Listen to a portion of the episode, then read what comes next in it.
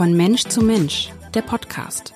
Sabine Tesche und Iris Mitlach sprechen mit Menschen, die Mut machen, die sich für mehr Inklusion, für Diversität, also eine buntere Gesellschaft einsetzen. Der Podcast wird Ihnen präsentiert von der Hanse Merkur. Herzlich willkommen. Mein Name ist Sabine Tesche und mein heutiger Gast ist Immo Reko. Er ist seit acht Jahren Amtsvormund im Bereich Jugend- und Familienhilfe beim Bezirksamt Hamburg-Mitte. Er betreut also Kinder, die aus ihren Ursprungsfamilien genommen werden, weil sie dort gefährdet waren, misshandelt oder missbraucht wurden. Und ehrlicherweise, was mich so beeindruckt, ist sein Engagement für seine Mündel. Ich kenne nämlich Herrn Reko schon seit Jahren durch unseren Verein Hamburg Abendblatt hilft. Dort stellt er unermüdlich Spendenanträge für die Kinder, die er betreut. Und über seine umfangreiche Arbeit möchte ich heute mit ihm sprechen. Hallo, Herr Reko. Guten Tag. Was sind denn die Aufgaben eines Amtsvormundes beim Jugendamt? Also, wenn Eltern aus unterschiedlichen Gründen nicht mehr in der Lage sind, das Sorgerecht für ihre Kinder auszuüben, wird eine Vormundschaft eingerichtet beziehungsweise Teile des Sorgerechts an VormünderInnen übergeben. Und wie wird man das? Also ich habe ein bisschen Ihren Lebenslauf auch gesehen. Welche Ausbildung, Erfahrung braucht man da? Also vor allem welche Charaktereigenschaften? Das kann ja nicht jeder machen, nehme ich an. Also von der Ausbildung her äh, ist das tatsächlich vielfältig. Also es gibt ja verschiedene Formen der, der Vormundschaft. Sie können morgen antreten als Privatvormündin. Äh, mit ihrer Ausbildung als Journalistin können Sie eine Vormundschaft übernehmen. Das ist allerdings bei der Amtsvormundschaft anders. Da gab es vor Jahren noch äh, die Möglichkeit, als Verwaltungsangestellte, äh, Angestellter dort Vormundschaften auszuüben. Das hat sich seit, also spätestens seit 2014, denke ich, epochal geändert, sodass eher Sozialpädagoginnen in den Blickwinkel gerieten und die favorisiert sind für die, für die Ausübung dieses Jobs. Sie waren ja vorher in der Nothilfe. Ist das auch typisch und hilft Ihnen das auch ein bisschen vielleicht bei der Beurteilung der Fälle? Also konkret habe ich ja im Kinder- und Jugenddienst gearbeitet, mhm. äh, siebeneinhalb Jahre. Und das hat mir sehr geholfen bei der, bei der Bewältigung der Aufgaben, die jetzt äh, zu bewältigen sind.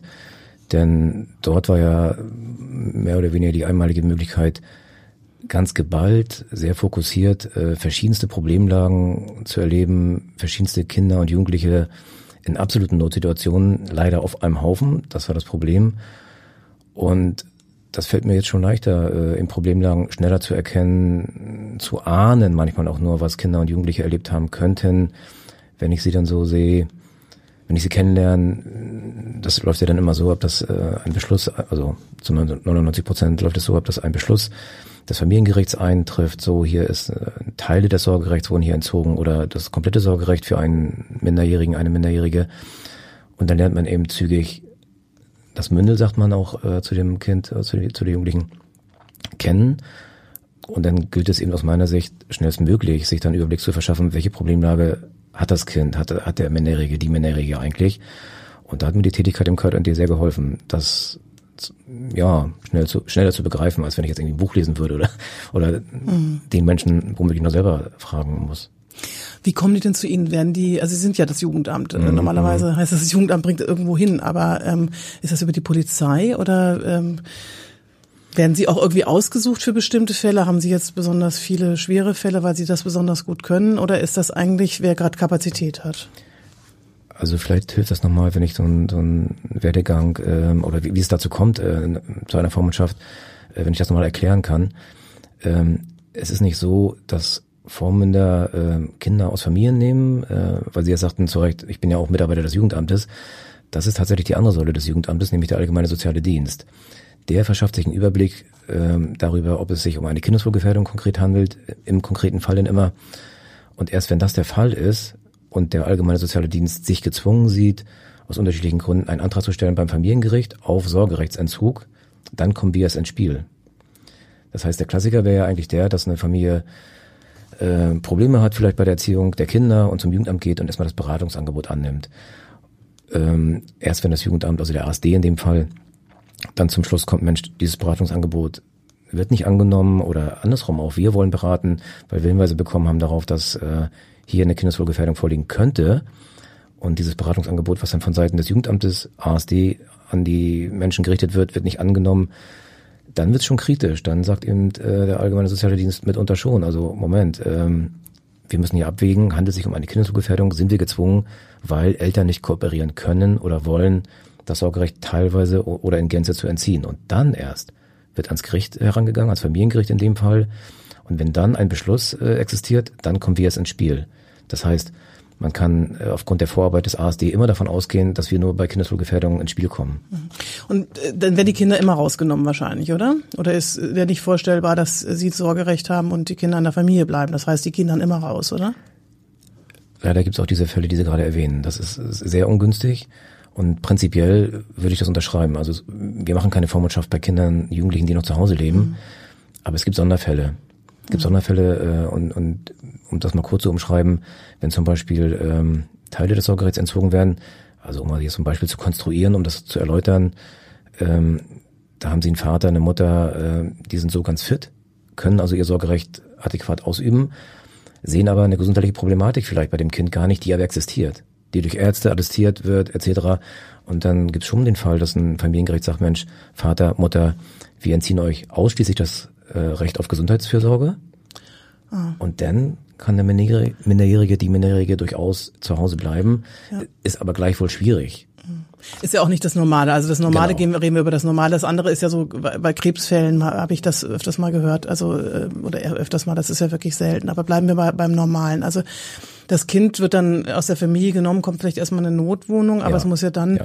entschieden werden, wo kommt es hin. Also ähm, entscheiden Sie, ob es in eine Pflegefamilie kommt oder entscheiden Sie, ob es in, ähm, muss ja auch erst gefunden werden, ob eine Jugendwohnung, wie ist da so der Ablauf? Also mit Eingang des Beschlusses hat ein Amtsvormund die, die Verantwortung für dieses Kind. Intern wird bei uns, ähm, ich kann nur über meinen Arbeitsbereich sprechen, Klar. wird bei uns tatsächlich geguckt, könnte es denn passen, kann Rico zu diesem Kind, zu dieser Jugendlichen, zu diesem Menschen äh, passen? Hat er denn äh, eine Zahl von Mündeln, die das auch erlaubt, dass er jetzt diesen Neufall kriegt, etc., so einige Sachen abzuklären. Und wenn das dann erfolgt, dann kann ich eigentlich davon ausgehen, dass das Kind, der Jugendliche, schon in Obhut genommen wurde. So, und dann muss ich mich eben erkundigen, wo ist denn das Kind? Wo ist denn, wo ist es denn jetzt gerade? Äh, dann gilt es, äh, schnellstmöglich Kontakt aufzunehmen und das ist dann tatsächlich entweder zum Beispiel in Kinderschutzgruppen, bei Bereitschaftspflege, Familien oder eben im Kinder- und Jugendnotdienst. Alles ist möglich. Gut, aber entscheiden Sie dann gemeinsam mit dem Kind? Das ist ja so eine, so eine erste Maßnahme. Das ist ja noch nicht, wo es dann genau. landet. Ne? Sie haben vollkommen recht. Ähm, da muss eben geguckt werden, gemeinsam mit dem Allgemeinen Sozialen Dienst, der tatsächlich die Fallführung äh, weiter in den Händen behält mit mir als Sorgeberechtigten an der Seite. Was passiert weiter? Also kein Kind äh, kann ja in, in einer Kinderschutzgruppe lange bleiben, sollte es jedenfalls nicht. Ähm, in einer Bereitschaftspflegefamilie genauso wenig und im Kinder- und Jugenddienst erst recht nicht. Das heißt, Sie haben vollkommen recht mit Ihrer Frage, dass dann gemeinsam nach einer Perspektive geguckt wird. Ähm, ich kann mich erkundigen beim Allgemeinen Sozialen Dienst, gibt es Angebote für eine Unterbringung und das wird dann mit mir als Sorgeberechtigten besprochen. Und welches äh, Mitspracherecht haben die Kinder? Also ich habe jetzt gerade vielleicht deswegen auch aktuell war ich gerade in der Jugendwohnung ähm, vom Internationalen Bund in Bergedorf. Mhm. Ähm, da ist es durchaus üblich, dass die Kinder von sich aus sagen, sie möchten aus der Familie genommen werden. Und ähm, hier war zum Beispiel der Kontakt ähm, über einen Vertrauenslehrer, der ist zum Jugendamt gegangen und dann wurde mit dem Jungen gemeinsam ähm, beschlossen, dass der in diese Jugendwohnung kommt. Hat allerdings auch einen Vormund, weil die Kinder, also weil die Eltern dann weggezogen sind. Ist das auch, also können die Kinder so mitsprechen? Können die sagen, ich möchte lieber eine Jugendwohnung, ich möchte lieber ähm, eine Pflegefamilie, wenn sie alt genug sind? Oder ab welchem Alter dürfen sie das? Also da würde ich tatsächlich mal ganz gerne unterscheiden ähm, oder eine Unterscheidung einführen beim Begriff Mitbestimmung. Ich glaube, Ihre Frage zielte eher dahin, wie meine Mündel mitbestimmen können. Genau. Äh, das meine ich. Ja. Der von Ihnen geschilderte Fall ist aber ein anderer. Mhm. Da gab es ja sozusagen so eine Selbstmeldung, sagt man das auch mhm. im, im Jugendhilfe-Kontext, dass jemand sagt, Mensch, ich möchte in Obhut genommen werden vom, so das mhm. ist ja schon eine Art von Mitbestimmung, eben, indem man eben selbst ähm, wirksam wurde in, in der eigenen Angelegenheit. Äh, die Mitbestimmung bei den Vormundschaften ist aus meiner Sicht ein ganz hohes Gut. Ähm, das ist natürlich altersabhängig. Wenn Sie ein Baby haben, ist die Mitbestimmung gleich null, das ist ja logisch. Aber ich habe tatsächlich die Haltung, dass ähm, auch schon Kinder äh, ein Mitbestimmungsrecht haben. Denn äh, also was wäre denn schlechter, als ein Vormund am Staat zu haben, der für ein Kind über dessen Kopf hinweg entscheidet? Also das ist ja, das wäre ja furchtbar, auch im Selbsterleben dieses Kindes. Wie viele Fälle betreuen Sie denn eigentlich gerade im Moment so? Also, oder was ist so das Maximum, was Sie gleichzeitig betreuen können? Also Stand heute habe ich 30 Mündel. 30? 30 Mündel, ja. Ähm, ich habe in einer Phase der Arbeit, das war 2016, mal 35 Fälle gehabt, 35 Mündel, um die ich mich kümmern musste. Da war ich tatsächlich aus meiner Sicht nicht mehr arbeitsfähig. Also da konnte ich Aufgaben nicht mehr adäquat gerecht werden. Und der Gesetzgeber schreibt übrigens eine maximale Zahl von 50 vor. Okay. Aber wie oft kann man seine Mündel dann sehen? Also wie oft können Sie die dann sehen? Bei 30, ähm, ich meine, Sie haben ja auch eine Fünf-Tage-Woche, nehme ich an. Mhm. Ähm, Sie haben Ferien. Wann, wann, wie oft müssen Sie sie sehen und wie oft können Sie sie sehen? Wie oft wollen Sie sie sehen? Oder hängt das immer ab, ähm, wie schwierig das Kind ist? Also der Gesetzgeber gibt da monatlichen Mündelkontakt vor. Mündelkontakt sollte natürlich nach Möglichkeit direkter Kontakt vor Ort sein. Es kann aber durchaus auch mal sein, dass man einen telefonischen Kontakt hat. Ja. Aber monatlich sollte es schon sein, dass man sich dann einen Überblick verschafft, wie geht es dem Mündel, denn das ist ja sozusagen die Hauptaufgabe des Vormunds, äh, sicherzustellen, dass es diesem Mündel gut geht. Äh, ein bisschen kritisch gefragt, ich weiß nicht, ob Sie antworten möchten darauf, aber finden Sie das ausreichend Zeit, für die Sie da bekommen? Also es wären 50, wenn Sie schon sagen, bei 35 haben Sie schon gar nicht gewusst, wie Sie arbeiten können. 50 ist doch dann wahrscheinlich sehr schwierig, oder? Also aus meiner Sicht unmöglich. Hm. Ist denn immer, jetzt sagen wir mal, Sie haben dieses Kind in, in Obhut, ähm, vielleicht nochmal ganz kurz, ähm, hatten Sie vorhin schon ein bisschen angedeutet, aber was muss passieren, damit so ein Kind aus so einer Familie rausgenommen wird? Also das ähm, eine ganz schwere äh, Gefährdung? Ja, wie ich schon sagte, äh, da gibt es ja so einen, so einen Begriff der, der Kindeswohlgefährdung mhm. und das obliegt immer dem allgemeinen sozialen Dienst, das einzuschätzen. Mhm also ich habe das jetzt auch schon mehrfach in Geschichten auch erlebt, dass Kinder eben in Pflegefamilien kommen und ähm, oder jetzt eben auch gerade in der Jugendwohnung war. Da gibt es ja durchaus unterschiedliche Ansätze. Ist es denn immer das Ziel, dass das Kind wieder zur Familie zurückzuführen wird, äh, zurückgeführt wird und dort vielleicht durch die Jugendhilfe begleitet wird? Oder bleiben die meisten ihrer Mündel doch irgendwie in Pflegefamilien oder Wohngruppen? Also es gibt wirklich die unterschiedlichsten Fälle. Es gibt tatsächlich äh, Fälle, was mir spontan einfällt, ist zum Beispiel ähm, ähm, ein erkrankter Sorgeberechtigter, der zeitweise aufgrund seiner eigenen Erkrankung nicht das Sorgerecht ausüben kann. Da äh, ist ja schon vorgegeben durch die Problematik, dass nach Möglichkeit äh, nach Heilungsprozess bei dem entsprechenden Sorgeberechtigten dann das Kind wieder zurück kann. Ähm, das wäre dann sozusagen mehr oder weniger, kommt eben auf die Erkrankung an, in meinem Beispiel ähm, eine mehr oder weniger kürzere ähm, äh, Vormundschaft. Ähm, es ist so, der allgemeine soziale Dienst äh, nimmt nicht nur Kinder in Obhut, sondern äh, ist nachher auch verantwortlich für die eigentliche Elternarbeit. Das heißt, wenn sich Eltern gegenüber dem ASD und natürlich auch nachher tatsächlich in der Zusammenarbeit mit mir so darstellen, dass man übereinstimmt, also von Seiten des ASDs und meiner Seite zum Schluss kommt, Mensch, diese Mutter, dieser Vater kann wieder das Sorgerecht ausüben.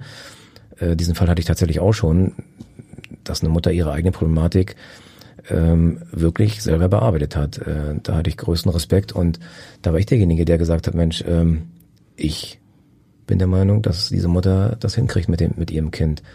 Und es ist dann auch äh, zurückgegeben worden. Allerdings ist es jetzt nicht so, wie Sie sich das vielleicht vorstellen könnten, sondern auch da ähm, so eine, so eine sogenannte Rückführung, wie Sie sie gerade ansprachen, beinhaltet ja auch die Rückführung des Sorgerechts. Ich kann ja unmöglich äh, einem Menschen das Kind wieder zuführen und sagen, aber ich bleib jetzt Vormund. Macht ja keinen Sinn. Das heißt, ich müsste dann wieder einen Antrag stellen beim Familiengericht. Aber das wurde in dem Fall, der mir jetzt gerade vor Augen schwebt, äh, tatsächlich gemacht und äh, erfolgreich gemacht. Aber wie Sie so sagen, offensichtlich nicht so, das ist ja, haben wir auch immer mal wie diese, diese Negativbeispiele gar nicht so leicht, oder? Dann auch dieses Sorgerecht wieder, weil es wieder übers Gericht geht und so weiter, wieder zu erhalten, oder? Für Eltern, da muss schon viel passieren, oder? Also, ja, prinzipiell haben Sie recht. Ähm, der Klassiker, den ich oft erlebe, ist eben der, dass Eltern aufgrund ihrer eigenen Problemlage manchmal auch nicht in der Lage sind äh, zu erkennen, dass Sie gerade jetzt hier ein Problem haben und für ein Problem sorgen, nämlich die Fürsorge Ihres Kindes nicht mehr adäquat ausüben zu können. Und ähm, ich muss ganz ehrlich sagen, ich verstehe auch Eltern, äh, die dann sagen, jetzt hat mir das Jugendamt das Kind weggenommen, das ist ja objektiv der Fall. Und insofern bin ich auch derjenige, der sagt, eine Vormundschaft beginnt wirklich mit einer einzigartigen Ungeheuerlichkeit, nämlich, ähm, dass man ja tatsächlich das Kind den Eltern entzogen hat und da dann von Eltern äh, zu verlangen, dass die akzeptieren oder überhaupt verstehen können, ja, der Grund bin ich. Ich als Elternteil ist eine, ist eine Zumutung, finde ich tatsächlich. Allerdings im Verlauf der Hilfe, und die läuft ja weiter, ähm, sprich, die Eltern haben ja ein Beratungsrecht beim Jugendamt, die können ja täglich vorsprechen und sagen, Mensch, ich möchte meine Problematik, ich habe verstanden, was ich falsch gemacht habe, ich möchte die bearbeiten mit Ihrer Hilfe, bitte zeigen Sie mir, wie ich da vorgehen kann, was kann ich an mir ändern, was kann ich äh, an Erziehungsstilen ändern, dass mein Kind wieder zu mir kommt, ich wieder das Sorgerecht kriege. Die Möglichkeit ist immer da. Ich finde es toll, dass Sie so viel Verständnis für Eltern haben. Das ist ja auch ganz wichtig. Ich denke, mhm. die Zusammenarbeit mit den Eltern. Aber ich stelle mir immer vor, Sie ähm, kriegen ja die ganze Problematik dieser Kinder mit. Mhm. Sie haben Kinder von die schwer missbraucht worden, schwer traumatisiert mhm. worden. Sie haben mir gerade erzählt, kurz von einem, einem, einem Fall. Ähm, sind Sie da nicht auch manchmal unfassbar wütend auf äh, Eltern, was die ihren Kindern antun? Ich meine, die versauen, sagen es wirklich mal, denen womöglich ihr ganzes Leben durch ähm, entsetzliche Taten oder durch äh, Verwahrlosung, Schläge, Missbrauch. Ja, Sie haben ja recht. Ähm, man kann ja, also man, ich bin eben auch nur Mensch, ne? Also ich bin ja kein Roboter. Und wenn ich dann sehe, was da Kinder erlebt haben, klar macht einen das wütend. Aber ich denke tatsächlich, dass der Fokus darauf zu richten ist, als Amtsvormund äh, das Beste für die Kinder rauszuholen und nicht dabei zu verharren, sozusagen wütend auf die Eltern zu sein. Und inhaltlich muss ich Ihnen sagen, bringt es aus meiner Sicht auch nichts, weil erstens merkt es das Kind, wenn da solche sozusagen ähm, Antipathien gegen die Eltern äh, bestehen und das dann auch noch in der Arbeit äh, befördert wird, das hilft niemandem. Es ist vielleicht schwer auch zu verstehen für Leute, die nicht äh, in dem Bereich arbeiten, aber Eltern bleiben immer Eltern. Und ich habe die Erfahrung gemacht, dass Kinder, ähm, obwohl die wirklich schlimmste Erfahrung machen mussten, immer den Wunsch hegen, zu den Eltern zurückzugehen. Und das muss man immer so im Kopf behalten. Deswegen, also in meiner Arbeit versuche ich mich so, ja, gut mir das eben gelingt, mich davon freizumachen, Eltern zu verurteilen. Und wie machen Sie sich von diesen Schicksalen frei? Also nehmen Sie die mit nach Hause oder machen Sie das über Supervision? Da ist ja doch, also ich kenne das selber aus meiner Arbeit hier, wir mhm. haben manchmal auch Fälle, da sitzen wir als Team zusammen und heulen. Kann ich nicht anders sagen. Das nehme ich wirklich mit nach Hause. Das sind dann mhm. weniger, von Missbrauch kriegen wir weniger mit, aber so Schicksalsschläge, wo eben die Eltern beide nacheinander sterben und die Kinder da sind. Also es mhm. ist einfach so schrecklich. Aber Sie hören ja wirklich und Sie erleben die Kinder auch. Wie, wie, wie, wie ist das möglich, das, das zu verarbeiten? Na, wie Sie schon ansprachen, haben auch wir die Möglichkeit, tatsächlich Supervision in Anspruch zu nehmen. Das halte ich tatsächlich, also jetzt bei uns konkret für ein, für ein großes Privileg, wobei man auch sagen könnte, ja, das ist doch normal, aber ich kann wirklich mit dem Finger schnipsen und sagen, äh, an meine Leitung rantreten und sagen, Mensch, ich möchte morgen Supervision haben. Ähm, die Angebote hätten wir, es muss natürlich dann organisiert werden, aber das nehme ich zum Beispiel auch gerne an. Und trotzdem nimmt man natürlich einige Fälle mit nach Hause. Also ich kann mich davon nicht frei machen. Es ist ja so, dass Sie, was ich sehr schön fand, in einer Ihrer Anträge haben Sie geschrieben, als Vormund ist man oftmals die einzige Konstante, welche die Kinder und Jugendlichen durch den, deren Leben begleitet. Die Kinder, wie wir schon gesagt haben, erleben Misshandlung, Gewalt, werden missbraucht. Und ich habe auch von vielen Betreuern gehört, dass ähm, diese Kinder, die, die haben ja nie eine Verletzlichkeit äh, erlebt. Die misstrauen mhm. Erwachsenen erstmal, weil sie von mhm. denen nicht wissen, werden sie geschlagen, werden sie liebkost, passiert noch Schlimmeres. Äh, wie versuchen Sie jetzt am Anfang, wenn Sie so ein Kind kennenlernen, so das Vertrauen zu bekommen? Also ich habe gelernt, dass man viel von den Kindern selber lernen kann. Das Kind macht einem immer Angebote, immer. Das fängt oftmals schon im ersten Kontakt an, mitunter auch beim zweiten oder dritten. Aber also es ist natürlich altersabhängig, ne, ist klar. Aber ähm, man braucht schon gute Ohren und gute Augen, finde ich, äh, um da sozusagen die Angebote zu erkennen. Und dieses Problem der, der, der Konstanz ist, ähm, das ist manchmal bitter, das sage ich Ihnen ganz ehrlich, ähm, wenn man dann sozusagen erkennt, also die Eltern, ich habe da auch tatsächlich einen konkreten Fall vor Augen, äh, sind nicht mehr in der Lage, aufgrund der eigenen Problematik ihre Kinder zu besuchen. Denn äh, obwohl eine Vormundschaft besteht, haben ja trotzdem Eltern Besuchsrecht, Umgangsrecht nennt man das. Das bleibt ja trotzdem äh, bestehen.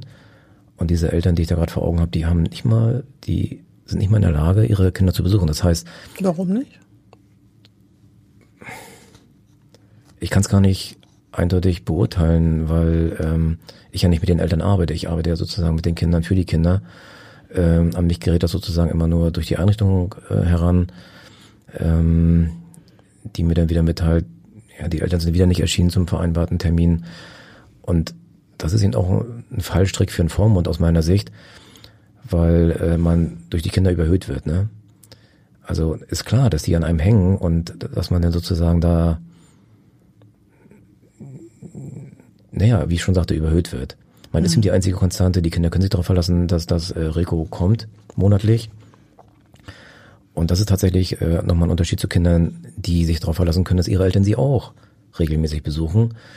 Ähm, mir persönlich ist ganz wichtig, dass bei Kindern, äh, wo die Eltern nicht diese äh, Möglichkeit haben, monatliche Besuche zu machen, also mindestens monatlich, dass ich dann sozusagen die Ersatzperson bin, die dann wenigstens dafür sorgt, dass diese Kinder monatlich besucht werden. Was ja sowieso meine Aufgabe ist, nebenbei gesagt, aber wie Sie schon sagten, auch ich habe Urlaub, äh, Fortbildung etc. Ich richte oftmals einen Urlaube so ein, dass das Kinder gar nicht mitkriegen.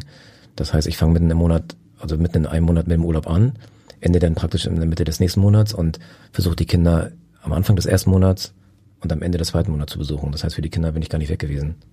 Aber Sie entscheiden, wenn ich das so, ähm, also an Eltern statt. Das heißt, Sie entscheiden, ja. wenn es, äh, ja. führen Sie dann auch Gespräche mit Lehrern oder ähm, ähm, oder gibt's dann immer diese, also ich, in der Jugendeinrichtung war das dann so, dass es dann einen persönlichen Betreuer gab in der mhm. Jugendeinrichtung, der das übernommen hat und der Vormund entschied jetzt zum Beispiel, dass ich mit dem sprechen durfte oder mhm. ähm, dass ich das Interview geführt habe oder also was was ist denn da so der äh, machen oder machen Sie das zum Teil auch, dass Sie komplett auch Elterngespräche, also nicht Elterngespräche machen Sie nicht, aber so Lehrer oder Entscheidungen für Schulwechsel oder oder solche Sachen. Ist das auch, äh, obliegt das auch Ihnen? Oder können Sie das auch abtreten, sozusagen, wenn jetzt jemand in einer Einrichtung ist oder in einer Pflegefamilie, dass das dort in, gemacht wird? Ja, da hat der Gesetzgeber vorgesorgt, dass die für die täglichen Belange wird es genannt, dort die Einrichtungen vor Ort handlungsfähig sind. Die können ja nicht anrufen und sagen, Herr Rico, äh, ihr Mittel Zahnschmerzen, was sollen wir machen? Also fürs tägliche Geschäft müssen die tatsächlich, da kriegen sie Vollmachten. Mhm.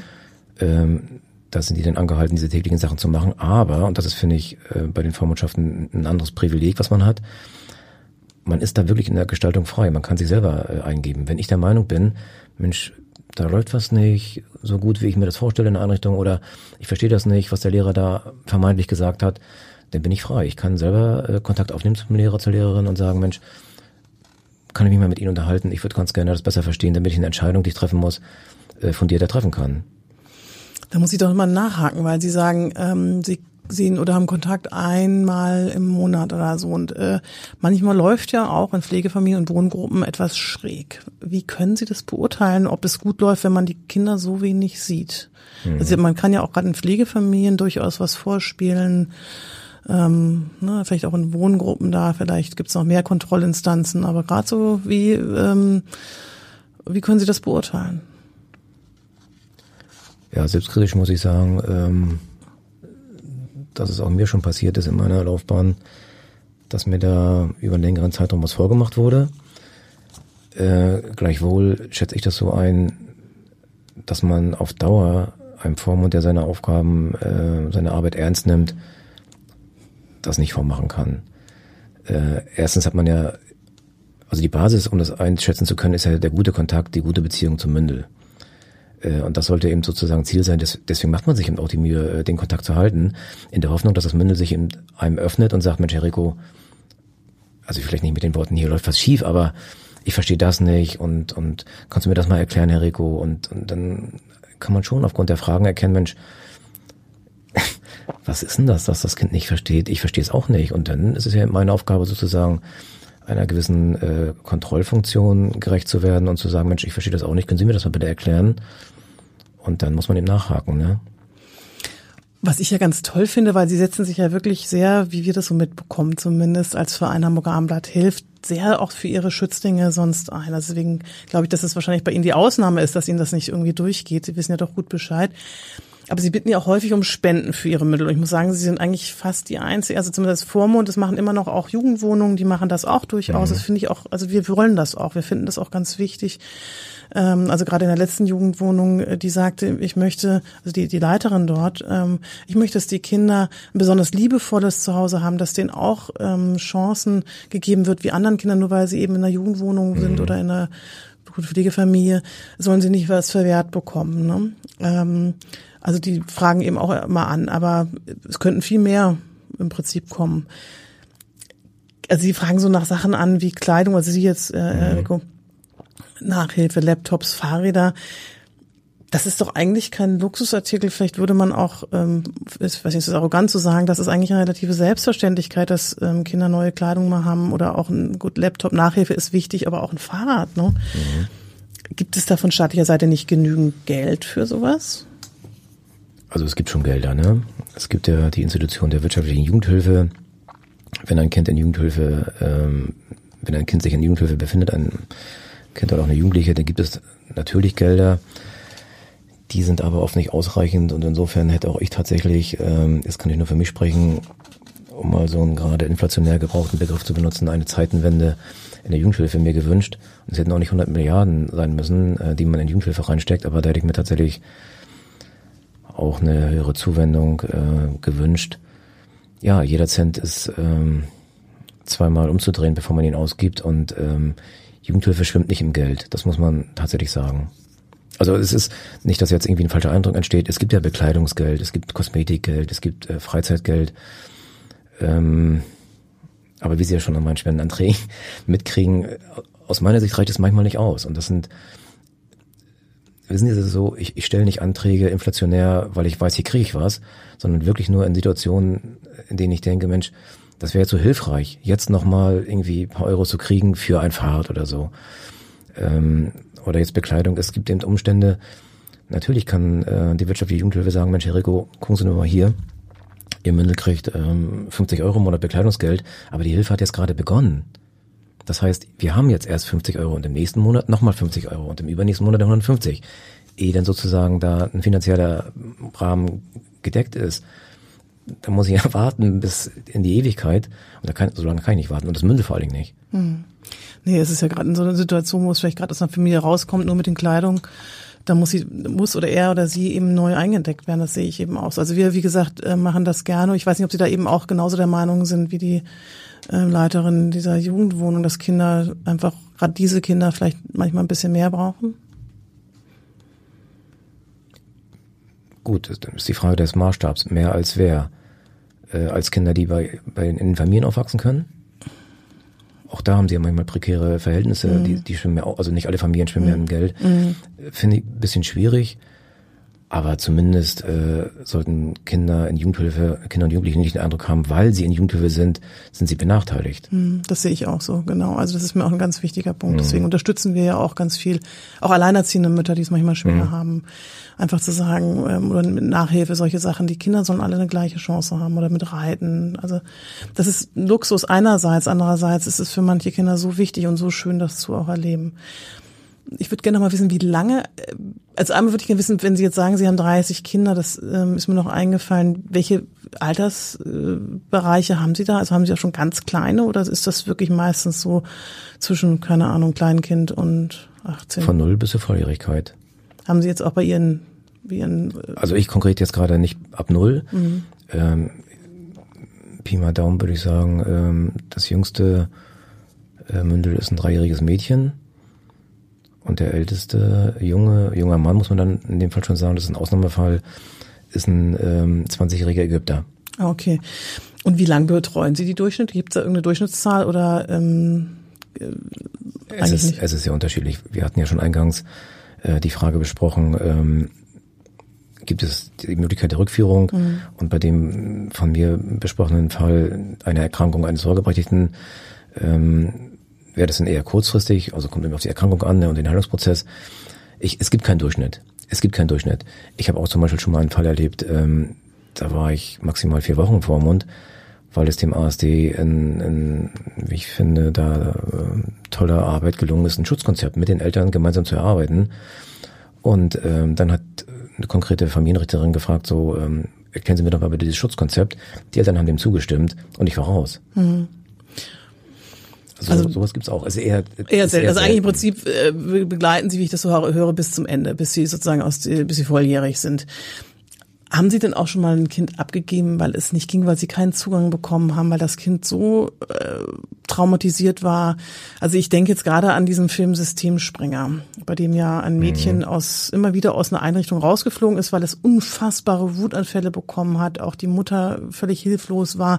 Da war auch tatsächlich, glaube ich, eine eine Vormündin, die sich sehr sehr engagiert hat, aber auch verzweifelt ist an dem Kind. Haben Sie das auch schon erlebt oder äh, kennen Sie solche Systemsprenger?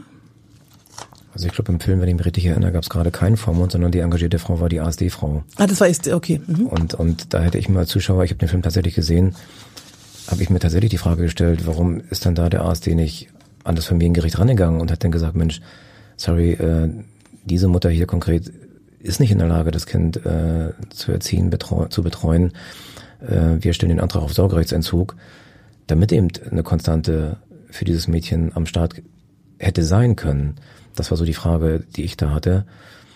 Ähm, Aber haben Sie das auch schon erlebt, solche Kinder?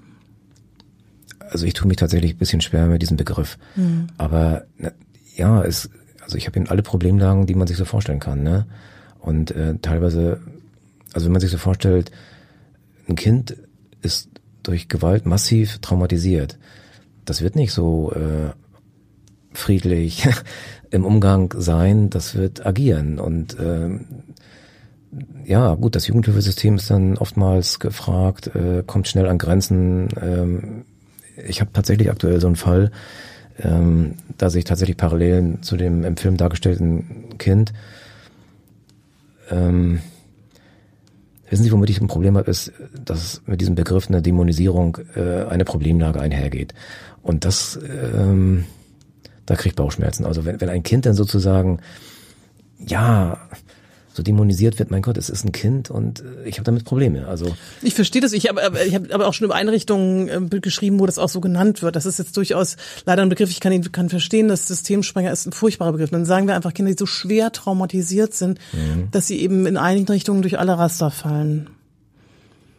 Das ist ähm, gibt es wahrscheinlich. Ähm, da ist es dann schon schwer. Ich bewundere jeden, der ranhält. Also das ist äh, als Mutter selber, ich habe das erlebt in Einrichtungen, da bricht einem das das Herz, weil man weiß, diesem Kind ist Entsetzliches angetan worden. Aber wenn man dann täglich mit diesem Kind zu tun hat, ist das wahrscheinlich schon anstrengend. Ja, und das ist ja auch tatsächlich der Unterschied zwischen äh, einem Vormund und äh, den konkret vor Ort Tätigen. Äh, ich habe da immer einen sehr hohen Respekt. Äh, das ist überhaupt so meine Grundhaltung bei der Arbeit. Ähm, wenn ich Einrichtungen nicht kenne, ähm, ich weiß aber durch meine äh, Erfahrung, das ist nicht einfach, wie Sie gerade sagen. Täglich da mit meinen Mündeln umzugehen, ist mit aus, mitunter sehr äh, herausfordernd. Und äh, da habe ich einen großen Respekt vor. Gleichwohl ist es so, dass ich äh, bei Ihrer gestellten Frage dann denke, ja, okay, gut, wenn wir denn keine Einrichtung haben, dann muss ihm eine geschaffen werden. Warum, warum gibt es die dann eigentlich nicht? Und da muss man dann mal hinter die Kulissen gucken, warum gibt es das eigentlich nicht? Mhm. Es gibt ja Einrichtungen ähm, durchaus so diese außerschulischen Geschichten, aber es ist es, es wird immer Kinder geben, aber es ist zum Glück äh, hoffe ich die Ausnahme. Ich würde gerne noch mal wissen, wie lang, also Sie sagen, die fallen die mit 18 fallen die aus der Betreuung raus, oder? Kinder? Also Sie haben jetzt noch einen, der 20 ist, aber Sie sagen ja schon, das ist eigentlich die Ausnahme, oder? Ja, das hat damit zu tun. Diese Ausnahmen existieren dadurch, weil ähm, ich auch immer noch geflüchtete Menschen ähm, betreue als Vormund. Und da wurde in dem Ausnahmefall, den ich gerade erwähnte, äh, das Heimatrecht wird angewandt und äh, dieser junge Mann würde in seinem Heimatland mit 21 erst volljährig werden und das ist hier eine Analogie. Ähm, grundsätzlich bis zum 18. Lebensjahr, das ist eigentlich äh, bei deutschen Kindern und Jugendlichen ist es der Fall. Ja. Wer kümmert sich dann um die Kinder? Ich meine, ich stelle mir gerade vor, ich habe zwei Söhne, die sind eben, ähm, gut, jetzt äh, gerade liegen 20 und 21. Mhm. Ähm, mit 18 würde ich, wir haben sie ne, zu selbstständigen Menschen erzogen, aber sagen, dass sie reif sind, jetzt komplett auf sich gestellt zu sein und alle Entscheidungen selber zu treffen. Wer kümmert sich dann noch um die? Also das Jugendhilfesystem hat tatsächlich einen längeren ähm, Fürsorgeauftrag als eine Vormundschaft. Die Vormundschaft endet zwangsläufig mit dem 18. Lebensjahr, äh, währenddessen Jugendhilfe weiter gewährt werden kann. Jugendliche haben das Recht, vor Vollendung des 18. Lebensjahres einen Antrag zu stellen auf Fortführung der Hilfe. Das äh, ist dann Hilfe für junge Erwachsene. Die würde dann durchaus bis zum 21. Lebensjahr möglich sein. Okay. Ähm, auch mal Ihre Erfahrung nach, haben Sie nachher noch Kontakt immer zu dem, zu Ihren Mündel nach Ende der Betreuung oder ist das dann auch wirklich vorgesehen, das nicht mehr zu haben? Oder gibt es so Mündel, mit denen Sie so enge Kontakte aufgebaut haben, ähm, dass Sie da noch auch wissen wollen, was aus denen so wird? Also aus Erfahrung muss ich sagen, dass tatsächlich einige wenige Mündel den Kontakt locker halten, was mich dann wirklich freut. Das muss ich ganz ehrlich sagen. Also es ist ja so, wenn sich nun jedes Mündel wieder melden würde, das wäre auch nicht so so so äh, gut, weil äh, man hat ja noch ein Privatleben. Aber es ist schon so, dass ich mich freue, wenn zum Beispiel eine junge Frau, muss man ja inzwischen sagen, sagt, Mensch, Jericho, ich habe jetzt hier den ersten Schritt getan in der Ausbildung und habe eine Firma jetzt gefunden und in der ich eben hier arbeiten kann oder ja, das, das sind schon Momente, wo man dann denkt, Mensch, hast nicht alles falsch gemacht. Mhm. Also wenn man denn davon ausgehen kann, dass man einen kleinen Teil dazu beigetragen hat, dass es überhaupt so weit gekommen ist. Ich glaube, das ist ein ganz gutes Schlusswort. Ich glaube, das ist nämlich genau das, was Sie machen. Ich glaube, das gelingt Ihnen ganz gut, was wir zumindest so, meine Mitarbeiterin und ich, aus Ihrer Arbeit mitbekommen, wie sehr Sie sich engagieren. Ich hoffe, dass es, dass es mehr gibt von Ihrer Sorte. Ich kenne ja nicht ähm, so viele. Ich danke Ihnen ganz herzlich für dieses offene Gespräch und wünsche Ihnen weiterhin viel Kraft für diese doch recht schwierige Arbeit. Dankeschön. Dieser Podcast wurde Ihnen präsentiert von der Hanse Merkur. Weitere Podcasts vom Hamburger Abendblatt finden Sie unter abendblatt.de slash podcast. Hier finden Sie auch alle aktuellen Podcast-Themen und unseren neuen Podcast-Newsletter.